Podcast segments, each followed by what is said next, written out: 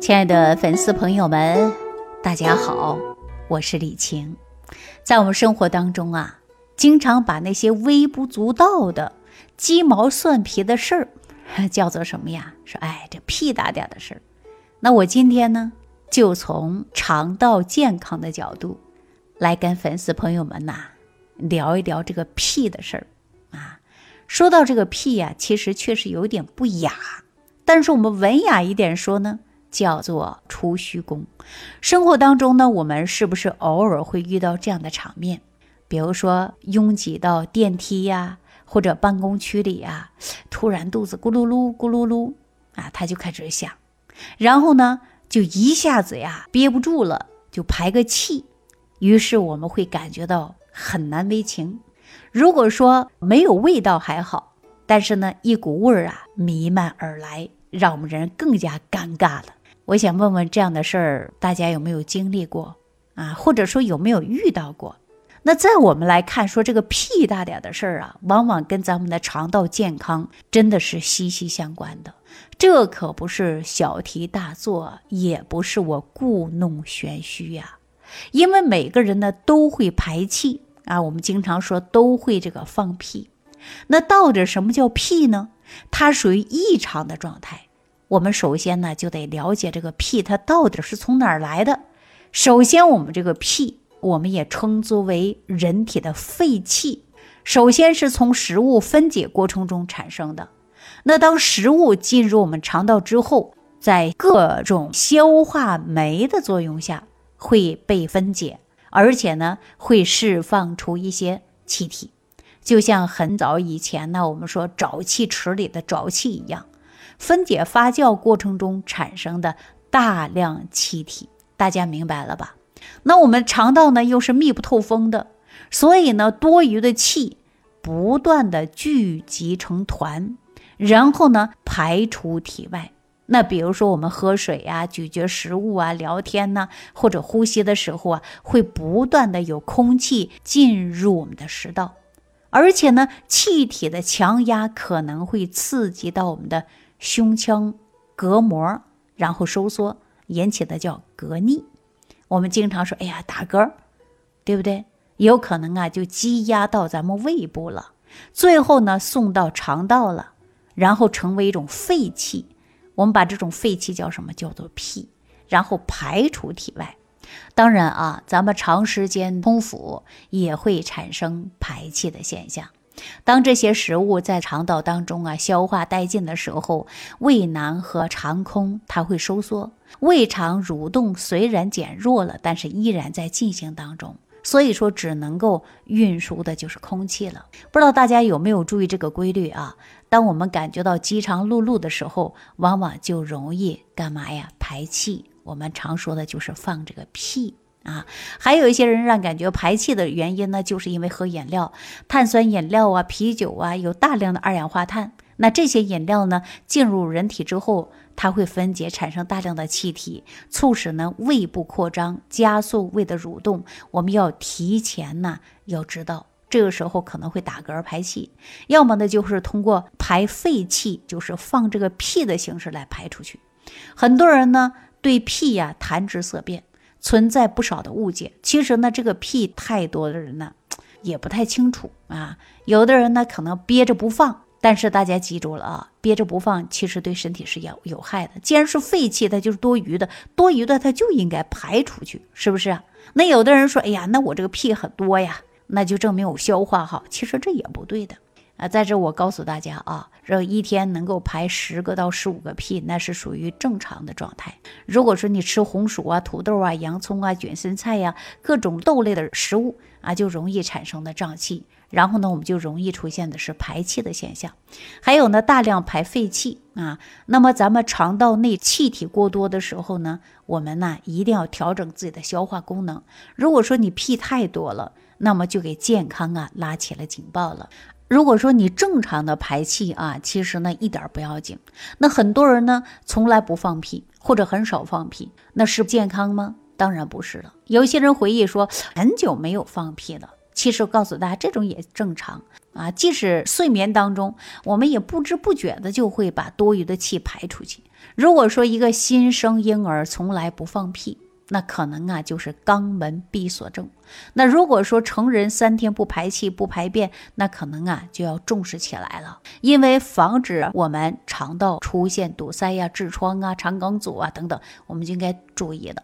那如果说呢，在众多场合下不雅，害怕啊，一旦想排这个屁了，又把它憋回去了。告诉大家，虽然尴尬，但是憋回去真的不好。排气多数都是很随意的啊，不要委屈自己憋着。不行，你就找个地方啊，避免尴尬，对不对？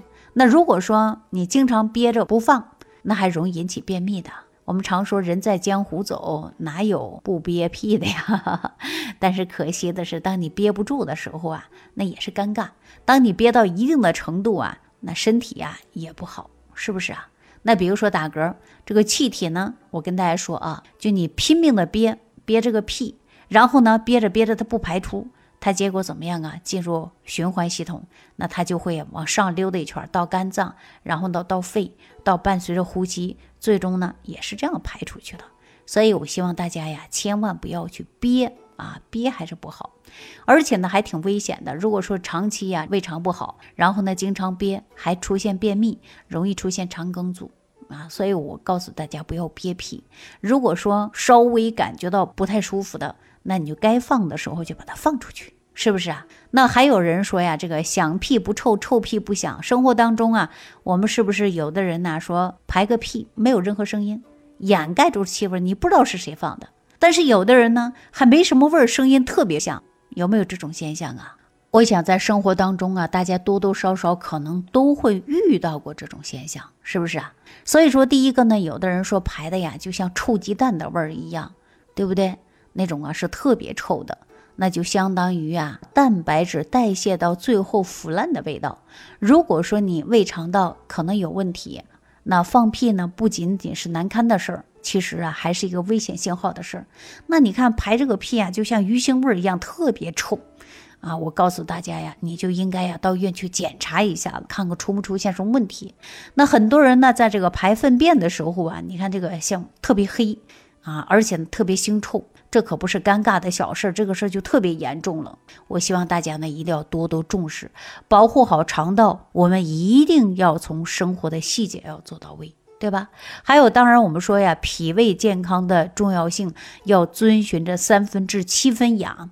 这个养呢，就是我们从食养。给大家推荐一个蔬菜，叫洋姜，特别适合深秋之后到冬天，很多地方啊都有的卖的，大家可以吃一些洋姜。其实洋姜啊就是很好的，它能够补充的叫双歧杆菌啊。这个呢，双歧杆菌呢是重视我们肠道的有益菌，既能抑制有害菌的生长，又能够啊抗细菌的感染。而且在合成维生素，能够净化肠道的环境，分解我们不好的这个位置的，起到一个最重要的作用。分解不好的那个字儿我不想说啊，对吧？就分解你肠道如果出现什么什么细胞了，它有分解的作用，还有抑制肠道腐败的作用。啊，缓解便秘、慢性的腹泻的症状。那当然呢，洋姜啊，富含有的就是菊糖，也是一种低聚果糖，能够促进双歧杆菌的增殖，改变肠道的菌群环境啊。这样呢，我给大家推荐这款叫醋泡洋姜的食疗方法。啊，大家这个洋姜洗干净，放到容器当中，你放一点糖啊、盐呐、花椒啊、醋啊，腌制一周就可以吃了，非常简单，清脆爽口，配上馒头啊、稀饭呐都可以啊。所以给大家说，要补充这个益生菌呐，就是必然少不了益生元。益生元是益生菌的粮食。那益生菌能够存活下来呢，是因为咱肠道的健康服务的前提为基础。必须得有益生元。那平时呢，吃一些果胶类的食物可以增加益生元。那属于水溶性的膳食纤维，它能够促进多余胆固醇的排出。那肠道益生菌增加了益生元，就可以保护肠道，而且呢，能够让我们益生菌呢大量的繁殖。所以说，比如说苹果呀、香蕉啊、草莓呀这些水果呢，都可以吃一些啊，增加肠道内的益生元。还可以呢，适当的吃一些膳食纤维的食物，这样让我们的肠道啊，能够呢很好的蠕动，可以呢把肠道内多余的水分能够啊吸得住，又可以呢增加肠道粪便的容量，可以刺激肠道的蠕动，然后呢让我们大量的去排便。如果说排便不好的人，可以菠菜呀、膳食纤维的食物多吃一些，帮助消化。那尤其呢，我们说绿叶的蔬菜呢要多吃一些啊。那关于啊今天屁的问题呢，我就跟大家聊到这儿。如果大家呢从屁的问题就可以观察自己身体的健康，那就是最好的。我们经常说健康从细节观察入手啊。好，那今天呢就跟大家聊到这儿了，感谢朋友的收听，下期再见。感恩李老师的精彩讲解。如果想要联系李老师，您直接点击节目播放页下方标有“点击交流”字样的小黄条，就可以直接微信咨询您的问题。祝您健康，欢迎您继续收听。